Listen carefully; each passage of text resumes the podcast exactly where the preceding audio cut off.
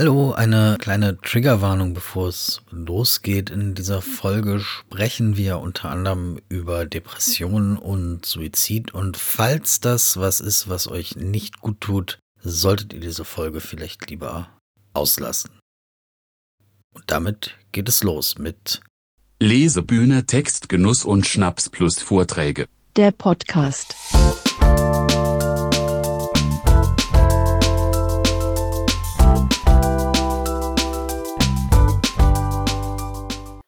Wir treffen uns heute auf einen Schnaps mit Martin. Hallo Martin. Hallo. Und vor mir sitzt wie immer Jan. Hallo Jan. Hallo, ähm, genau, wir müssen vielleicht vorweg sagen, Martin und ich kennen uns recht gut, also wir haben auch zusammen studiert und so weiter und so fort. Und deshalb versuche ich mich ein wenig zurückzuhalten. Vor allem versuchen wir beide uns zurückzuhalten. Martin, es geht auch an dich mit irgendwelchen komischen Insider-Gesprächen. Und äh, Milena hat quasi die Erlaubnis, da äh, einfach mal quer rein zu grätschen, wenn es zu schlimm wird. Das ist sehr lieb von euch. Ich werde auf jeden Fall von dieser Erlaubnis Gebrauch machen, denke ich. Ähm, genau, Martin war im 24 Grad zu Gast und zwar unter dem Namen Vorband, ähm, genau, unter der er Musik macht. Kurz zu dir. Du bist 1981 in Dannenberg an der Elbe geboren und lebst und arbeitest als Schriftsteller, Musiker und Comedian in Hannover. Einem Studium an der Universität Hildesheim, kreatives Schreiben und Kulturjournalismus folgten Auftritte zwischen dem Wendland und Westerwald, Niedersachsen und New York City, sowie die Teilnahme in Literaturwettbewerben in Österreich und Georgien. Zu seinen literarischen Veröffentlichungen zählen unter anderem mehrere Romane, Kurzgeschichtenbände und eine Novelle. Er macht deutschsprachigen Indie-Rock unter dem Namen Vorband wie ich schon erwähnt habe, und bildet zusammen mit dem Schauspieler und Musiker Sören Vogelsang das Comedy-Duo Das Niveau. Er sammelt Tattoos, am eigenen Leib versteht sich, Schallplatten und Hüte. Außerdem, Martin, pendelst du gerade immer wieder ins Studio für dein neues Album als Vorband. Wie läuft das so? Das läuft gut. Also es ist natürlich aufgrund von Corona nicht ganz so leicht, aber da hat man als Kulturschaffender ja schon ein bisschen Erfahrung mit. Das ist ja nicht erst seit gestern da, das Virus.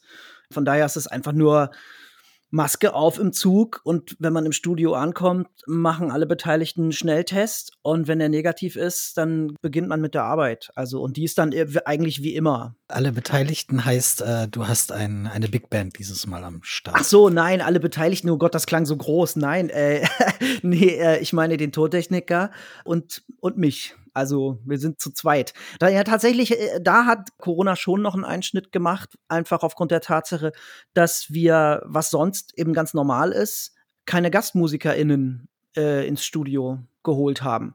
Also ein Kumpel, der, mit dem fahre ich nächsten Montag ins Studio. Das wird auch der einzige Studiogast sein, der wirklich vor Ort aufnimmt. Du hast gerade in der äh, äh, Vita New York erwähnt. Ich habe einen Kumpel aus New York, der hat auch bei einem Song ein Feature beigesteuert. Der ist natürlich nicht rübergeflogen, sondern hat das halt bei sich aufgenommen. Ein Kumpel aus Potsdam hat das ebenfalls in einem Studio in der Nähe aufgenommen. Also das ist tatsächlich schon so ein bisschen an, was anderes. Aber genau. Also am Ende ist es eine Big Band, wenn man so will. Aber die Leute sitzen halt überall. Also in der Basser hat, glaube ich, von Brooklyn aus eingespielt, der Schlagzeuger in Los Angeles. Also das ist eine mega internationale Produktion, aber einfach aufgrund der Tatsache, dass A, Corona ist und B, es so eine Studio-Session-Plattform gibt, die mein Tontechniker aufgetan hat. Und wir darüber dann eben zufälligerweise waren das Amis und die dann äh, eingesetzt haben. Du fährst ja so ein bisschen zweigleisig, also du schreibst irgendwie und machst irgendwie auch Musik. Was ist dir wichtig beim Musikmachen? Also erstmal möchte ich, störe ich mich ein bisschen an dem Wort irgendwie, aber gut, das. Entschuldigung. das sollte nicht irgendwie degradierend klingen. ähm, was ist mir wichtig an der Musik? Ich finde die Möglichkeit oder nicht die Möglichkeit, die Notwendigkeit toll, dass man mit der Musik zur dazu gezwungen ist, sich kurz zu fassen. Ähnlich, deswegen mag ich auch Kurzgeschichten so gerne, also sie zu schreiben ich schreibe auch wahnsinnig gerne längere Sachen, aber beim Song bist du halt dazu gezwungen, innerhalb von drei bis fünf Minuten alles zu sagen. und idealerweise eben nicht explizit so schlageresk oder so, sondern vielleicht auch noch irgendwie ein bisschen äh, um eine Ecke oder so oder ein bisschen poetischer. Und was ich an der Musik ebenfalls sehr liebe, ist die Möglichkeit, dass man ebenfalls nicht ohne Druck, weil da der schmale Grat eben sehr schmal ist, in den Kitsch abzurutschen. Man kann wahnsinnig gut Emotionen evozieren. Also ich meine, jeder hat doch irgendwie einen Song oder sogar ein Album oder mehrere Songs oder mehrere Alben, die ihm äh, äh, oder ihr irgendwie was bedeuten und Leben begleiten, Soundtracks sind oder irgendwie Herz äh, glühen lassen oder irgendwas oder Tränen hervorrufen oder große Freude oder sowas. Und das finde ich fantastisch an der Musik. Also das macht mich auch, ich komme schon wieder auf Corona zurück, sorry, so traurig, dass man als gerade Musikerin so alleingelassen wurde. Weil stellt euch mal vor, ihr hört mal einen Tag lang keine Mucke. So. Ja, einfach mal gar nicht. Und, und stellt, überlegt dann mal, wenn ihr es einen Tag mal bewusst macht, wo ist das überall drin? Nicht nur im Radio oder bei Spotify oder auf dem Schallplattenteller, sondern auch im Hintergrund von Serien und Filmen und Werbung und überall hört man Musik und man nimmt es so selbstverständlich und das hat mich ein bisschen getroffen oder sogar sehr getroffen irgendwie. Hattest du durch Corona jetzt große Einschränkungen selbst? Also hast du es gemerkt? Finanziell als, meinst als, du? Oder? Als Musiker? Finanziell? Äh, finanziell, emotional, weiß nicht, vielleicht brauchst du ja das Rampenlicht als äh, alte Rampensau, kannst nicht ohne leben oder ähnliches. Finanziell habe ich es natürlich gemerkt, aber nicht in meiner Funktion als Musiker, einfach weil ich ja mehr Brotjob machen musste und es dann trotzdem irgendwie nicht gereicht hat. Ich habe es schon sehr komisch gefunden, dass man von einem Moment auf den anderen plötzlich anfing, in eine Kameralinse reinzusingen, ohne jegliche Reaktion zu haben von den ZuschauerInnen. Das fand ich wahnsinnig skurril. Das hat die Selene Mariani, die auch bei einer eurer Lesebühnen war, auch erzählt, dass sie, das war letztes Jahr im Sommer während Corona, ne, mit bei der Lesebühne war und dann mit ganz viel Abstand und so und die Leute waren weiter weg und so und man weiß ja, wo ist ein Text irgendwie lustig oder wo ist er irgendwie traurig oder so und man spricht wie in so einen luftleeren Raum rein. Das fand ich super seltsam. Gleichzeitig habe ich aber tatsächlich Corona, also die Zeit genutzt, um die restlichen Songs des neuen Albums, das ich jetzt eben gerade kurz davor bin fertigzustellen, ähm, fertig zu schreiben. Also es ist nicht so, dass mich das irgendwie beflügelt hätte oder so, aber ich habe einfach die Zeit genutzt. Okay, kannst nicht auftreten, dann äh, machst du alle zwei Wochen so ein Konzert für die Kameralinse und schreibst halt irgendwie, wenn du Zeit hast und Muße, einen Song. Ach so, übrigens, ne? Ah, wir treffen uns mit Martin auf einen Schnaps. Ich habe äh, bei einer der Folgen, die ihr bereits hochgeladen habt, äh, gleich am Anfang gehört, was trinkt ihr denn so? Und das wurde gar nicht gefragt. Ich habe mich so gefreut darauf. Ich habe extra mein Bier noch nicht aufgemacht. So, und jetzt, ja, dann müssen wir das nachholen. Okay, also dann mach ich das. nee, ja, äh, bitte. Ich habe leider kein Bier vorweg. Ich habe nur Pfeffi, der übrig geblieben ist. Nice. Der Biene im Dornröschen. Nice. Aber den trinke ich auch gerne. Wunderbar. Ja, ich habe noch äh, einen köstlichen Weißwein im Kühlschrank gefunden. Ich habe mich gestern extra vorbereitet auf heute und habe mir äh, zwei Atlantic Ale geholt von Störtebecker. Das ist so ein fancy Craft Beer. Und genau. Cheers. Vielen Dank für die Einladung. Cheers. Sehr gerne, sehr gerne. Stimmt, das ist alles falsche Reihenfolge heute, ne? Naja, schaffen ah. wir. Schaffen wir. Machen wir alles in der Post. Das schneiden wir raus. Ist dir mal aufgefallen, dass wenn irgendein Künstler oder eine Künstlerin auf der Bühne sagt, das schneiden wir raus, das immer drin bleibt? Ja, natürlich. Das ist super. Das, das macht es echt. Äh, wenn du Songs schreibst, ist dann, wie, wie funktioniert das? Hast du erst einen Text? Also du bist ja eigentlich oder eigentlich, du bist ja auch ein Texter. Ich weiß nicht, was du zuerst bist, Texter oder Musiker, aber ist der Text zuerst da oder ist äh, erst sind erst die Gitarrenakkorde da, die Melodie? Wie rum geht es? Es gibt beides tatsächlich. Manchmal ist ein Text da, manchmal ist eine Phrase da, manchmal ist ein ganzer Song schon, aber ein ganzer Song stimmt nicht. Aber oft ist es auch so, dass, dass ich nehme einfach meine Gitarre in die Hand und spiele einen Akkord und dann spiele ich einen zweiten, guck, passt der dazu? Mhm, habe ich schon mal so gespielt? Ah, fuck. So, Äh, und dann dudel ich einfach so ein bisschen rum und fange halt irgendwie so ein bisschen an zu freestylen und dann entstehen dabei Sachen oder auch nicht. Also ich habe auch bei meinem dritten Album ganz viele Sachen einfach wirklich wegwerfen müssen. Äh, müssen. Das war das obligatorische Trennungsalbum. Da und da habe ich ganz viel, habe ich fest, habe ich mich richtig über mich selbst erschrocken, weil ich da so viel Schlagermurks geschrieben habe. Ja, also äh, ich gebe mal das Beste. Ich habe eigentlich gedacht, dass ich das niemals veröffentliche, aber ich sage das jetzt trotzdem einfach mal, weil es so gut passt. Ich habe so Zeilen geschrieben und dann eben niemals jemandem gezeigt. Ähm, Liebe ist kein Schuhgeschäft. Man kann nicht alles anprobieren. also so, wo man echt so denkt, okay, ich habe das Schreiben verlernt. Die Trennung hat mir jetzt alles kaputt gemacht. Vielen Dank auch. Ja. Oh Gott, also es war wirklich, das war wirklich schlimm. Da habe ich mich auch ein kleines bisschen erschrocken. Äh, aber es geht, wie gesagt, in beide Richtungen. Also oft aber wirklich, ich fange an, spiele, äh, freestyle so ein bisschen und dann, wenn ich irgendwie eine Zeile habe, die ich geil finde, dann schreibe ich die auf und dann schreibe ich von da aus weiter. Immer auch mit der Gitarre dabei, muss aber auch nicht. Also ich habe halt einfach, wenn ich weiß, wo es hingeht, habe ich den Sound auch im Ohr und dann kann ich darauf im Gedanken draufschreiben. Ja, wir hören uns jetzt erstmal was an und zwar den Song Aragorn. Ist der auch auf deinem neuen Album? Ja, genau. Das ist, glaube ich, der zweite oder dritte Song, also einer der ersten Songs, äh, die ich fürs neue Album geschrieben habe. Genau, aber wir hören ihn in einer Akustikversion, wo genau die herkommt. Darüber können wir uns dann danach unterhalten.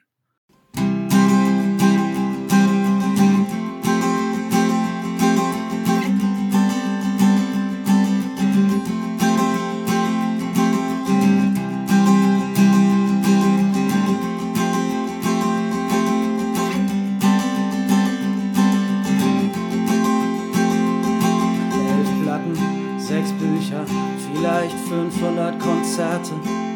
Schmaler Grat zwischen Holzweg und falscher Fährte. Zehn Wochen Klinik und zwei Jahre Liebe. Fünf Jahre Comedy,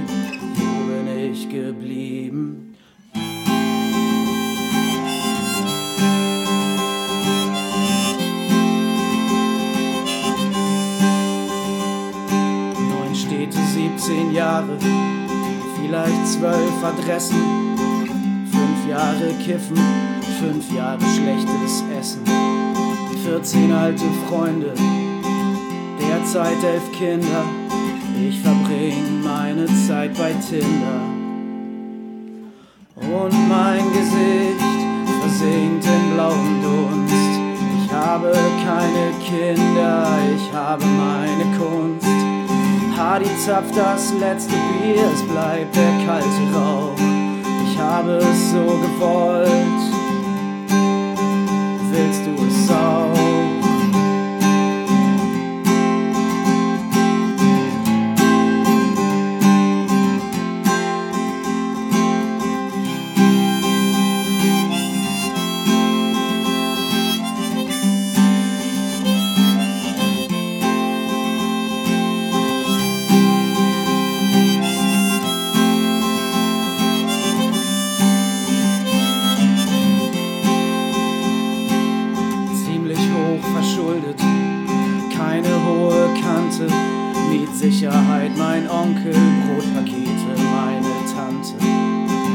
Gewissen sagt, Schluss mit dem Geplänkel, deine Eltern warten auf die Enkel.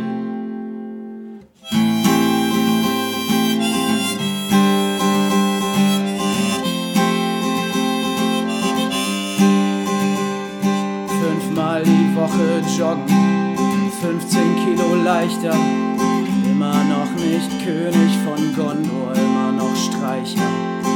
Netflix schön, aber keine Braut. Und um eine zu küssen, ist es hier doch viel zu laut.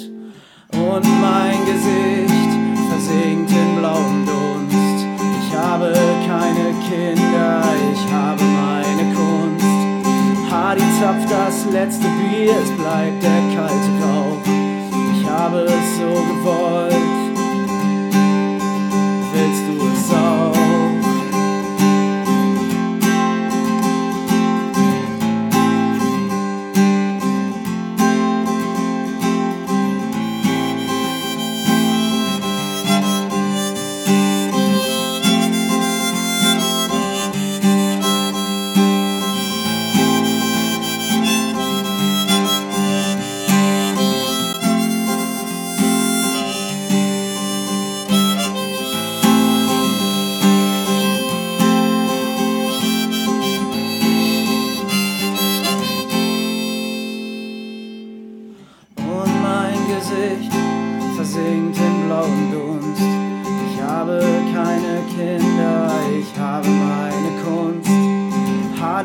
Das letzte Bier, es bleibt der kalte Rauch. Und solange er hier steht, steh ich hier auch. Steh ich hier auch.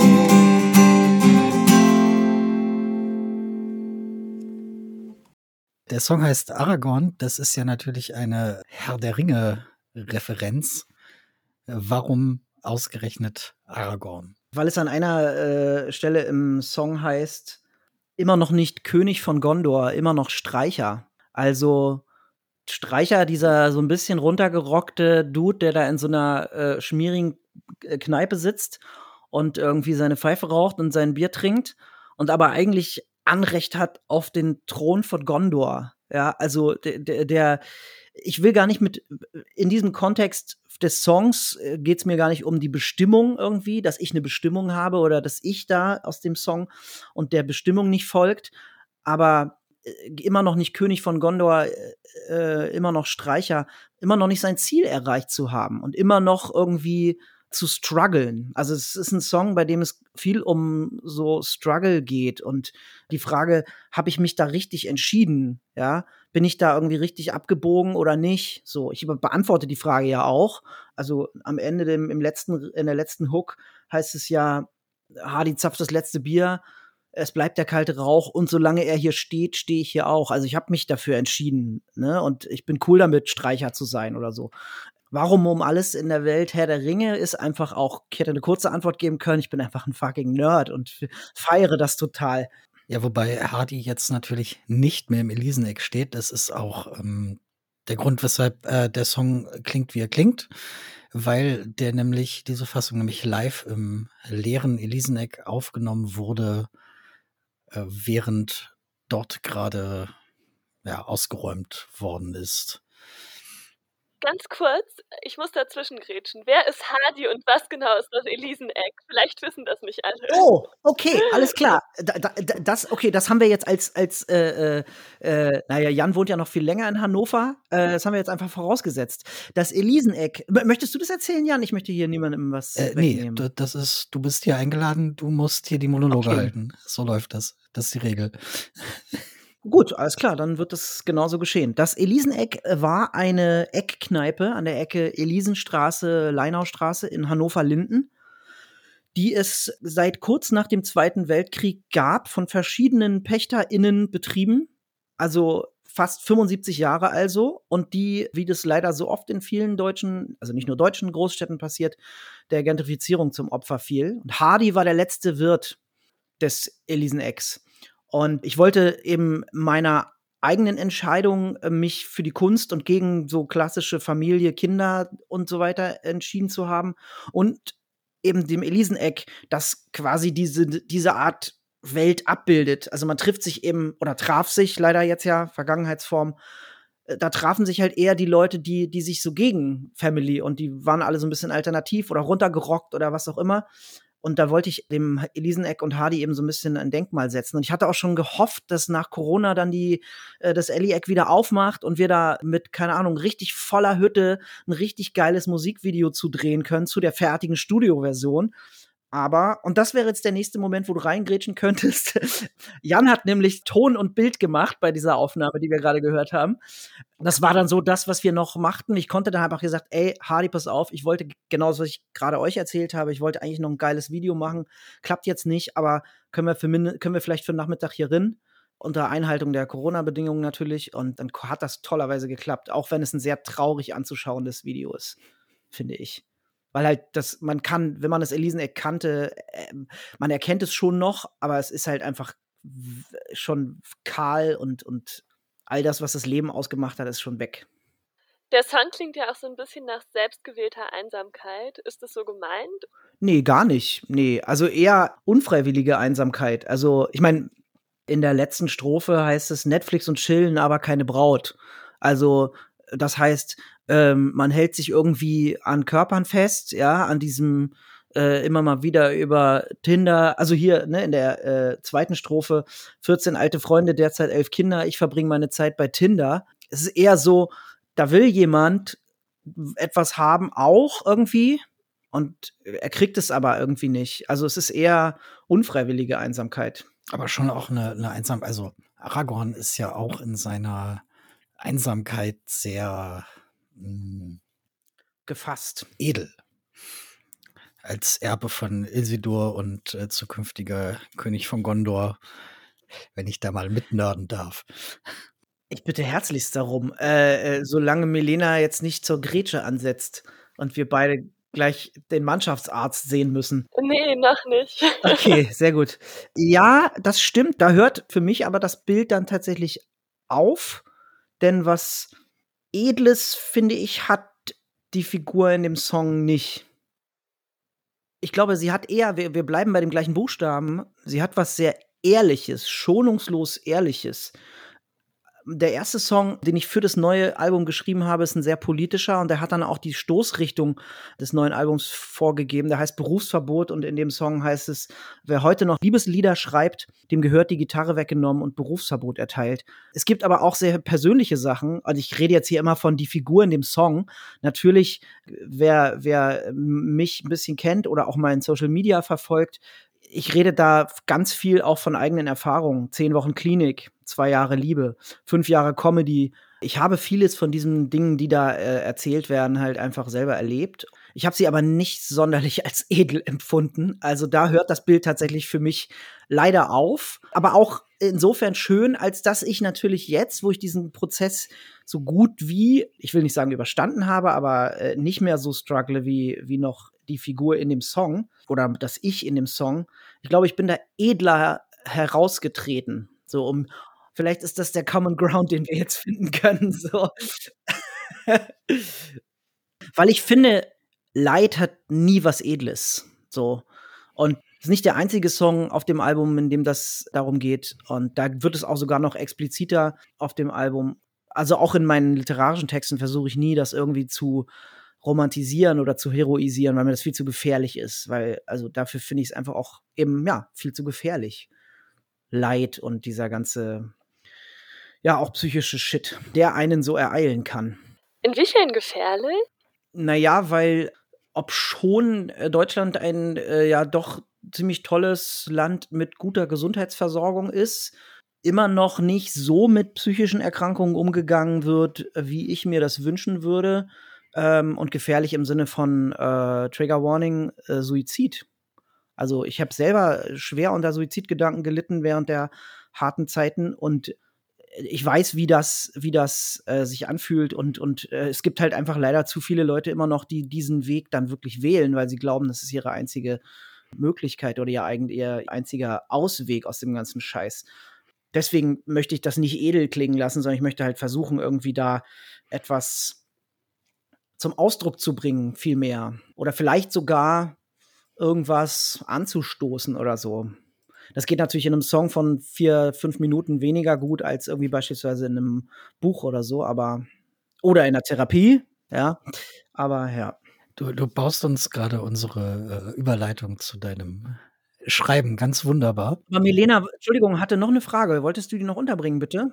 Ich wollte da jetzt nicht. Ähm, ich wollte eigentlich noch fragen, ob du viel Zeit in Kneipen verbringst, aber das hätte ich wahrscheinlich auch woanders unterbringen können sagen wir mal so, ich weiß nicht aus welchem Grund genau, aber die letzten anderthalb Jahre irgendwie nicht.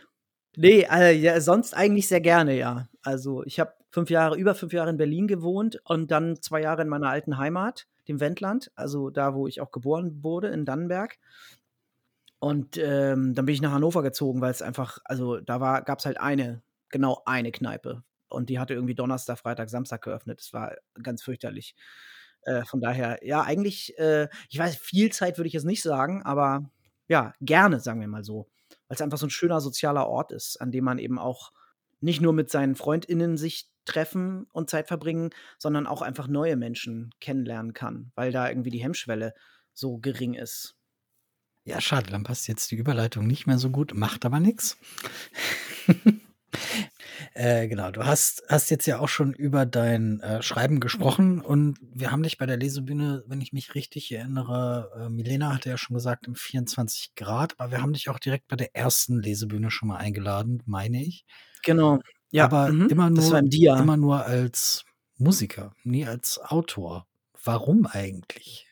weil es tatsächlich so ist, dass ähm, ich als Autor sehr viel öfter die Möglichkeit habe, irgendwo aufzutreten, sprich zu lesen, als, als Musiker. Also wir haben vorhin über äh, Corona und die Auswirkungen für mich als Musiker äh, gesprochen.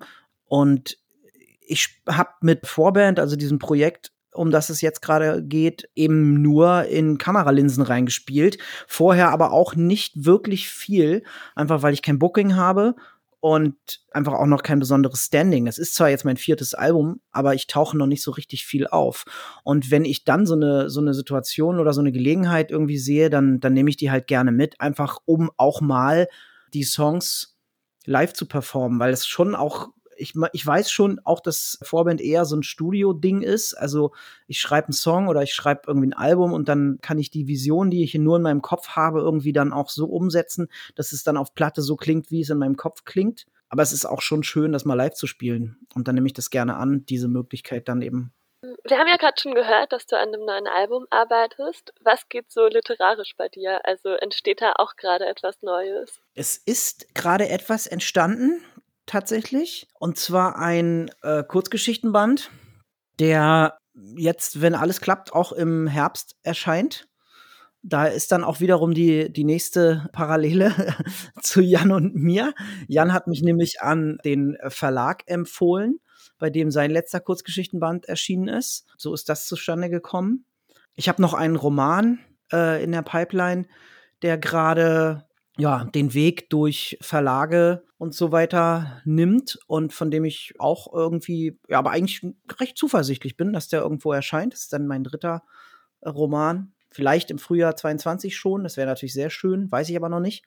Ich schreibe gerade auch an einem, und das ist jetzt auch das erste Mal, oder nee, gar nicht das erste, aber das zweite Mal, dass ich da offen äh, äh mit umgehe oder das erzähle. Ich schreibe tatsächlich an einem autobiografischen Buch über diesen ganzen Psyche-Scheißdreck, also über meine Depression und meine Zwangsstörung, weil ich irgendwie das Gefühl habe, klar gibt es davon schon das ein oder andere irgendwie in, in, in Buchform, aber immer noch nicht auf die Art und Weise entstigmatisiert, wie ich mir das wünschen würde. Und ich habe meine FollowerInnen gefragt und die haben gesagt, ey, ja, cool, voll die tolle Idee, mach doch mal. Und ähm, jetzt bin ich da eigentlich schon so bei knappen 30, 40 Seiten oder so. Ja, gucke mal was da wohl bei rauskommt und wann das rauskommt. Also im schönsten Doppelsinn. Ja, dann äh, würde ich sagen, wir hören mal einen der Texte aus dem äh, Short Story Band. Gerne. Und du liest ihn uns einfach mal vor. Kaffeehaferflocken. 1. Guten Morgen, sagt sie und stellt ihre violette Klappkiste auf den Tisch des Gruppenraums. Sie schaut sich um, sieht ausdruckslose Gesichter, hohle Augen und Augenringe, die meisten aber haben den Blick gesenkt. Wie geht es Ihnen heute? Versuchen Sie, mich anzuschauen, wenn Sie etwas sagen. Geht es Ihnen nicht gut? Wenn es Ihnen zu schlecht geht, müssen Sie heute auch nicht mitmachen. Heute machen wir Kaffee, sagt sie und fängt an, Kaffeemühlen, Kaffeebohnen, Filter, Halter und Tassen auszupacken. Es gibt kein richtig und falsch. Alles, was Sie tun, ist richtig. Bleiben Sie im Jetzt. Nehmen Sie wahr, aber bewerten Sie nicht. Es ist nicht schlimm, wenn etwas nicht klappt. Es ist nicht schlimm, wenn nicht alles klappt. Es ist nicht schlimm, wenn gar nichts klappt. Ich mag aber keinen Kaffee, sagt eine junge Frau, die auf ihre Hände hinunterschaut. Kein Problem, Sie müssen den Kaffee nicht trinken, es geht nur um die Zubereitung, sagt sie. Ich trinke den gern, sagt eine ältere Frau, die es immerhin schafft, sie anzusehen. Vielleicht würde ihr dieser abgenutzte 80er Jahre John Kabat-Zinn Mist auch auf den Keks gehen, wenn sie hier Patientin wäre. Es ist nur so, dass er zumindest theoretisch hilft. Klar, die Rhetorik könnte modernisiert werden, damit nicht alles so schrecklich spät hippiemäßig wirkt. Und die Patientinnen, die schon eine ambulante Therapie hinter sich haben, haben das sowieso alles schon hundertfach gehört. Wie wichtig es sei, im Jetzt zu sein, ihre Gedanken wahrzunehmen, sie aber nicht zu bewerten, sie zu akzeptieren als etwas, das ihnen wahllos in den Sinn kommt sich aber nicht damit zu identifizieren, sie ziehen zu lassen, nicht in Grübelschleifen zu geraten. Ich habe diesen Gedanken, ich bin nicht dieser Gedanke. 2. Akademikerinnen, die eine Rosine betasten, an ihr riechen, sie in den Mund stecken, mit der Zunge ihre Oberfläche befühlen, ihren Geschmack wahrnehmen, aus Honig und Salz ein Peeling herstellen oder eine Orange auspressen und jeden Schritt beschreiben, die Textur der Schale, wie das Messer durch die Frucht gleitet, wie das Fruchtfleisch knistert, wenn man die Orange vor dem Ohr zusammendrückt, wie sie riecht, wie sie schmeckt. Jedes Mal, wenn sie die Übung mit den Orangen macht und die Küchenmesser verteilt, hat sie Angst, dass etwas passiert. Nicht gleich hier mit dramatischer Geste und Blutfontänen aus Handgelenken, aber was, wenn sie nicht alle Messer zurückbekommt und es ihr erst auffällt, wenn es schon zu spät ist? Dann ist sie schuld. Wenn ich besser aufgepasst hätte, dann. Wenn ich eine andere Übung gemacht hätte, wäre. Wenn ich die Orangen einfach selbst aufgeschnitten hätte, könnte. Die Gedanken beginnen, wenn sie ihre Klappkiste packt. Jedes Messer wiegt sie einen Moment lang bedächtig in der Hand, als könne sie es beschwören, sich nicht missbrauchen zu lassen, als belege sie es mit einem Zauber, der es ihm verbietet, gegen einen Menschen verwendet zu werden. Bisher ist nichts passiert, was natürlich nichts mit ihrem Ritual zu tun hat. In der Psychologie nennt man so etwas magisches Denken. 3. Manchmal ertappt sie sich bei dem kindlichen Trotz, den sie auch an ihren Patientinnen beobachten kann, und stellt sich die Frage, warum man psychische Erkrankungen nicht einfach operieren kann. Vorgespräch, Anästhetikum, OP, Aufwachraum, Chefärztin-Visite, fertig. Die Operation ist gut verlaufen, wir haben die Depression entfernt, ein bisschen Reha und sie sind wieder wie neu. Sie hatten Glück. Ihre Zwangsstörung hatte noch keine Metastasen gebildet, wir haben alles erwischt Ihre Prognose ist sehr gut. Aber man kann psychische Erkrankungen nicht operieren. Und verstehen kann man sie auch nicht, zumindest nicht richtig.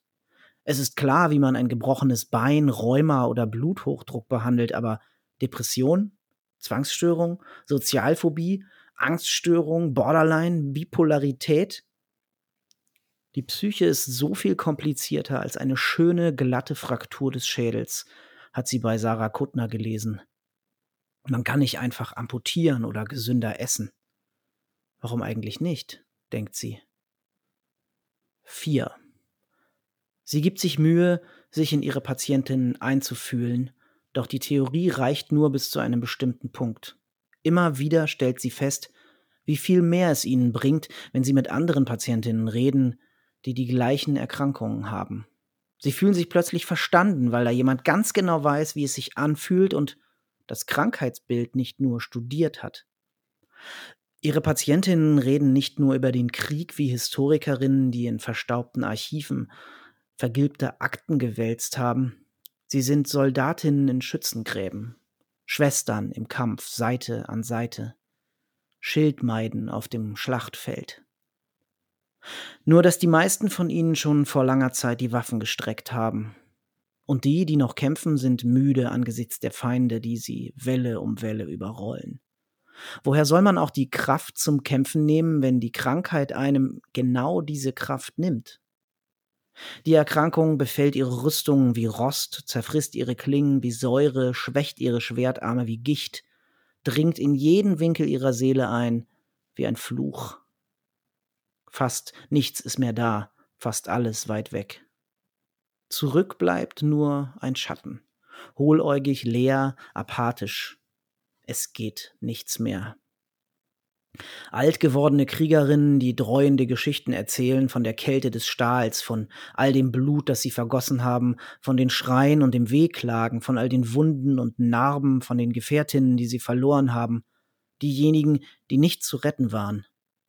Sie erzählen davon, den Schnitter gesehen zu haben, so oft, dass er ein alter Freund wurde, ein alter Freund, der zu ihrer letzten Verabredung auf dem Schlachtfeld einfach nicht aufgetaucht ist. Und doch, trotz all der Dunkelheit, liegt in dem Wissen darum, nicht allein zu sein, Trost. Immerhin das. 5. Aber auch nicht für alle. Es passiert nicht am laufenden Band, aber hin und wieder nimmt sich eine ihrer Patientinnen das Leben. Sie weiß, dass sie nicht verantwortlich ist, aber sie kommt auch nicht umhin, sich zu fragen, ob sie es hätte verhindern können, ob sie die Zeichen nicht hätte sehen können oder aufmerksamer hätte sein müssen. Sie hat aufgehört, sich zu fragen, wie sie selbst mit einer solchen Krankheit fertig werden würde. Sie weiß es nicht. Sie weiß nicht, ob sie stark genug wäre, das auszuhalten. Sie weiß nicht, ob auch sie sich fragen würde, warum ich? Was habe ich denn getan, dass ich das hier verdiene? Sie weiß nicht, ob sie darüber verzweifeln würde. Sie macht ihren Job. Achtsamkeitstraining, 80er Jahre John Kabat-Zinn Mist, der trotz aller Klischees, zumindest theoretisch, hilft.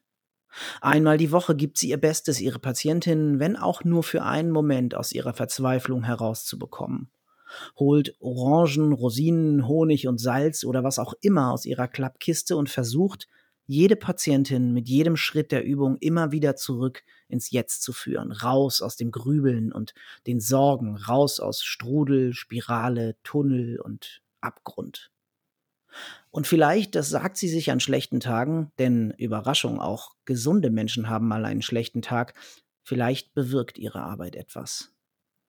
Hin und wieder, nicht sehr oft, eigentlich selten, so gut wie nie, bekommt sie einen Brief oder eine Postkarte von einer ehemaligen Patientin, die sich bedankt, schreibt, dass es ihr besser gehe, dass sie Achtsamkeitstraining mit in ihren Alltag genommen habe und ihn sich gar nicht mehr ohne vorstellen könne. Und dass sie sich immer noch nicht erklären könne, wieso es so plötzlich so schlimm wurde, dass sechs. Nehmen Sie sich eine Handvoll Kaffeebohnen und geben die Tüte dann bitte weiter, sagt sie, nachdem alles verteilt ist und sie Wasser in den Kocher gefüllt hat. Sie können sie auch schon in Ihre Mühle füllen. Das Ergebnis kennt sie schon. Die Handmühlen machen aus den Bohnen kein Pulver, sondern eher Körner, die in etwa so groß sind wie feine Haferflocken. Eine Patientin malt die Bohnen sogar zweimal, aber merklich feiner wird der Kaffee dadurch nicht. Und wie riecht es? fragt sie als alle kochendes Wasser über die Haferflocken gegossen haben. Nicht wirklich nach Kaffee, sagt die Patientin, die zuvor sagte, sie würde den Kaffee ihrer Mitpatientin trinken. Und er sieht so dünn aus, sagt eine andere, als sie nach dem Aussehen fragt. So schmeckt er auch, sagt wieder die erste, nachdem sie probiert haben. Und wie war heute für Sie? Wie haben Sie sich gefühlt? Wie ging es Ihnen am Anfang der Stunde und wie geht es Ihnen jetzt? Sie räumt die Mühlen zurück in ihre Klappkiste, während die Patientinnen die benutzten Kaffeefilter in den Mülleimer werfen und Halter sowie Teetassen durchspülen. Sie lassen sich ihre Anwesenheitslisten abzeichnen, dann verlassen sie nach und nach den Raum. Einige sehen besser aus als zum Beginn der Stunde, denkt sie, weiß aber nicht, ob sie sich das nur einbildet. Du hast es ja schon mal so ein bisschen angedeutet, aber vielleicht nochmal, inwiefern beschreibst du eigene Erfahrungen? Ich war 2019 von Mitte Mai bis Ende Juli zehn Wochen in einer psychotherapeutischen Klinik und habe also aufgrund meiner Depression und meiner Zwangsstörung und habe da entsprechend viel erlebt und als es darum ging, dieses Kurzgeschicht äh, diesen Kurzgeschichtenband zu schreiben, habe ich tatsächlich lange damit gekämpft, irgendwie ein Thema zu finden, weil ich habe eben ja schon gesagt, dass Jan den Kontakt hergestellt hat zu dem Verlag und bei Jan war das so, dass seine Geschichten miteinander verwoben waren. Also die haben alle irgendwie einen ähnlichen Handlungsort oder den gleichen Handlungsort gehabt und ich habe die ganze Zeit gedacht, okay, was ist denn so ein roter Faden, den ich verwenden könnte? Und ich habe mich eigentlich bisher immer in meinem Schreiben davor gescheut, so persönlich oder autobiografisch zu werden. Aber in dem Moment habe ich eben ja schon im Zusammenhang mit der Musik genannt oder in dem bei dem Thema so rum, Verzeihung. Da ging es mir tatsächlich darum, okay, Stigmatisierung geht nur weg, wenn man darüber redet. Und dann, wenn es, wenn es bedeutet, dass ich da persönlich oder autobiografisch werden muss, so be it.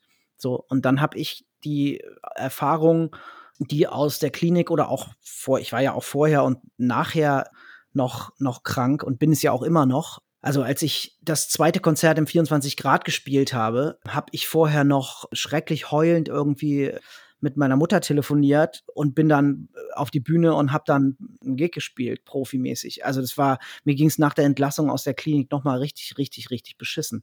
Aber ich habe genau das dann irgendwie alles zusammengepackt und da äh, reingetan.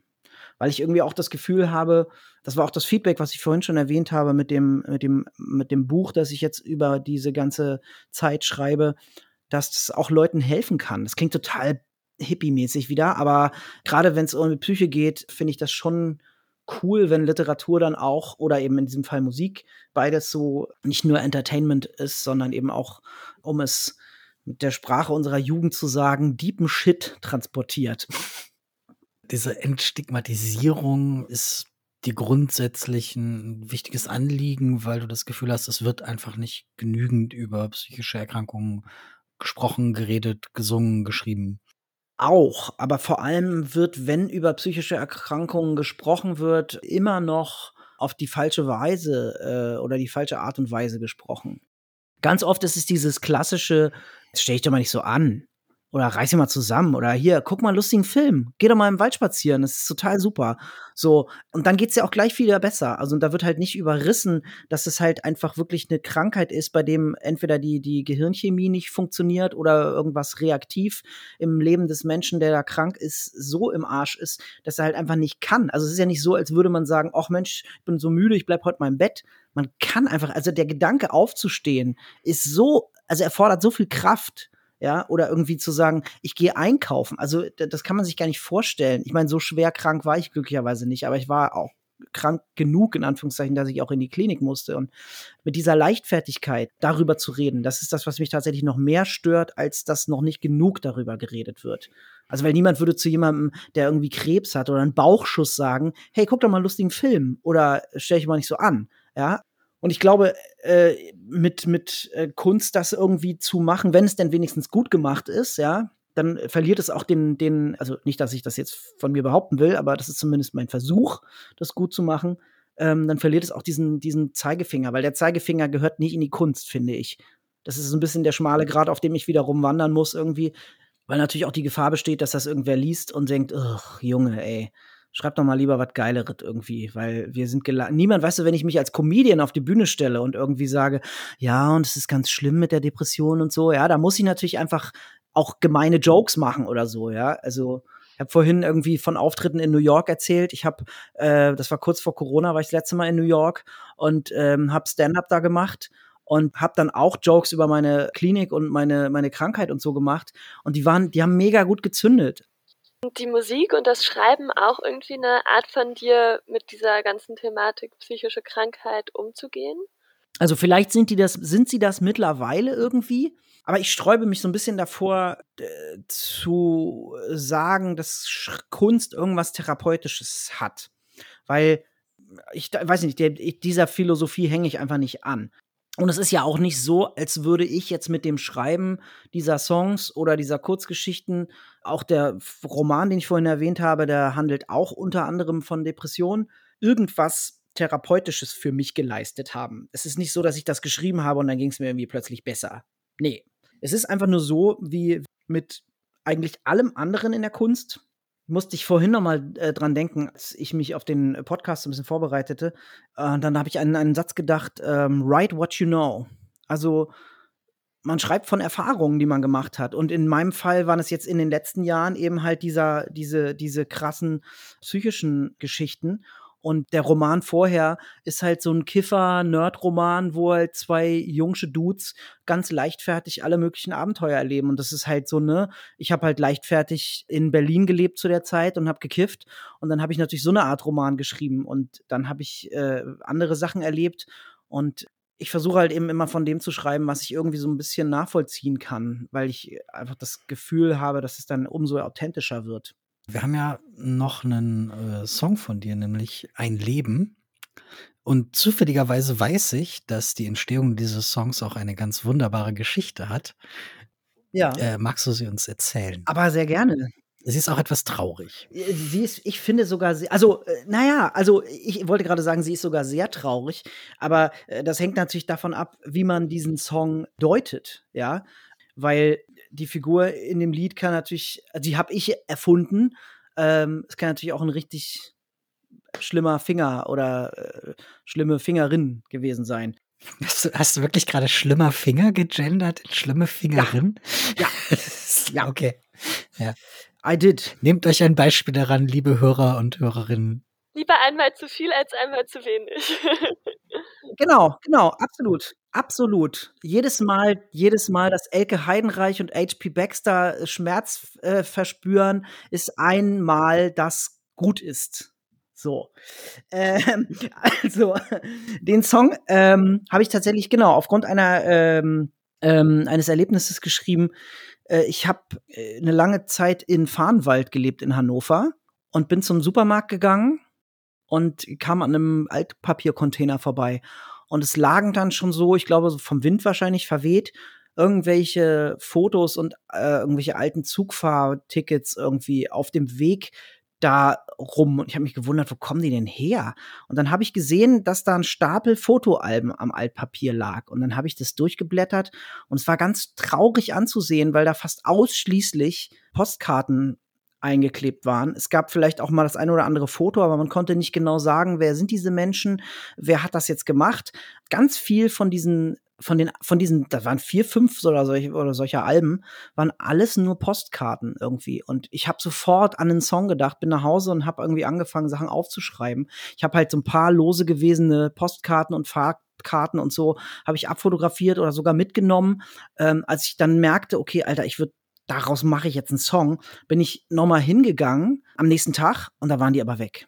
Aber alles, was ich da in diesem Song jetzt so erzähle an Fakten in Anführungszeichen oder an Anekdoten, das ist basiert alles auf dem, was ich da gesehen habe. Und ich habe halt jetzt einfach eine sehr traurige Geschichte draus gemacht von jemandem, der eben ein, ein Leben geführt hat, ja, bei dem nicht viele Fotos entstanden sind oder gar keine. In meiner Geschichte sind gar keine Fotos entstanden, sondern äh, er ist halt einfach immer alleine irgendwo hingefahren und das Einzige, was er mitgebracht hat, waren halt die Postkarten.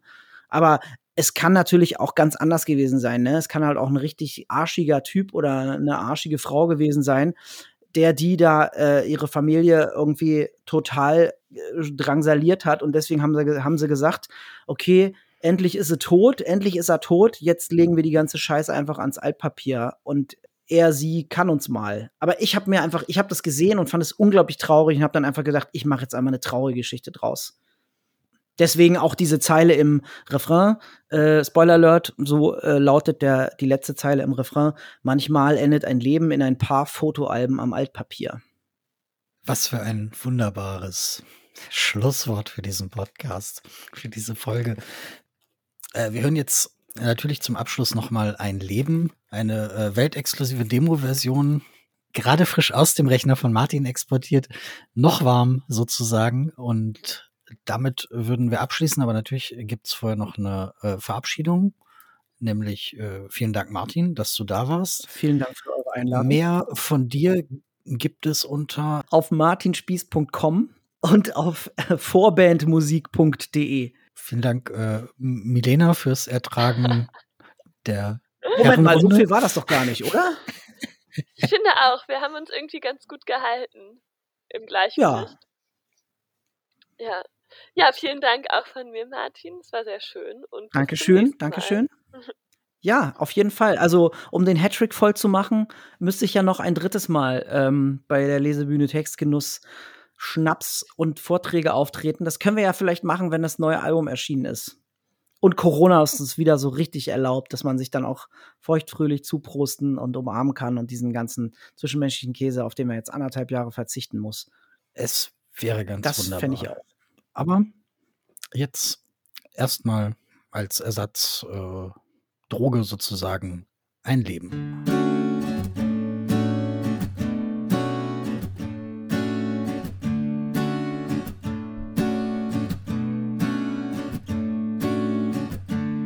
Sylt Reiseführer 9 Mark 80. Vor 30 Jahren gekauft, nie genutzt, das macht nichts. Postkarten eingeklebt, keine geschrieben. An wen auch schreiben, er ist allein geblieben.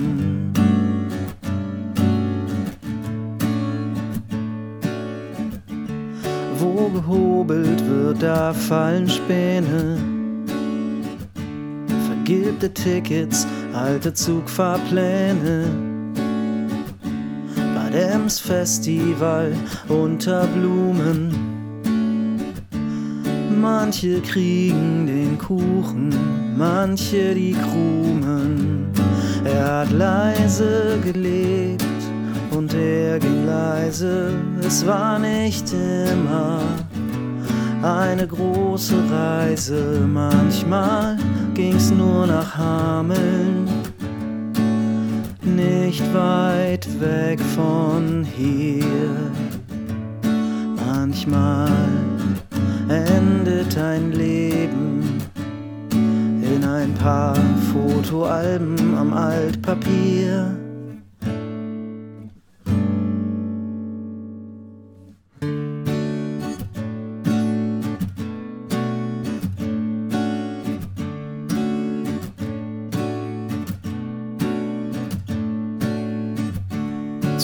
Zum Skiurlaub gleich hinterm Brenner Wandern im kleinen Walsertal, laut Prospekt der Renner. Es gibt keine Fotos, nur Ansichtskarten. Keine Frau oder Kinder, die auf ihn warten.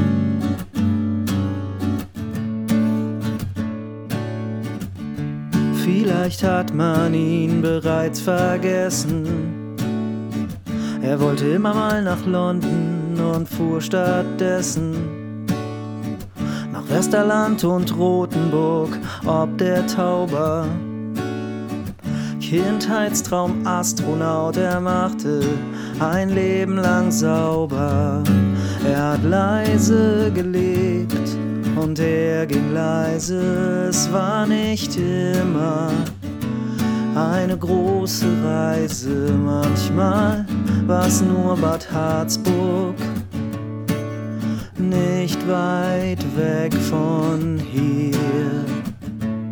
Manchmal endet ein Leben in ein paar Fotoalben am Altpapier.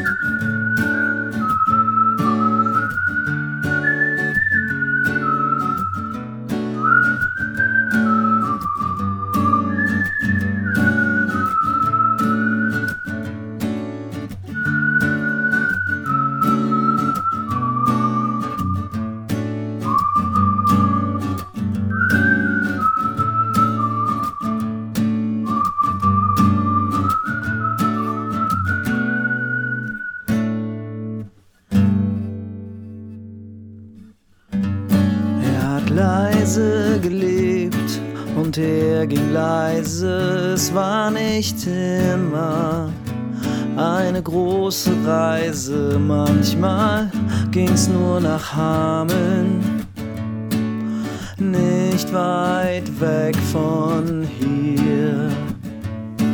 Manchmal endet ein Leben in ein paar Fotoalben am Altpapier.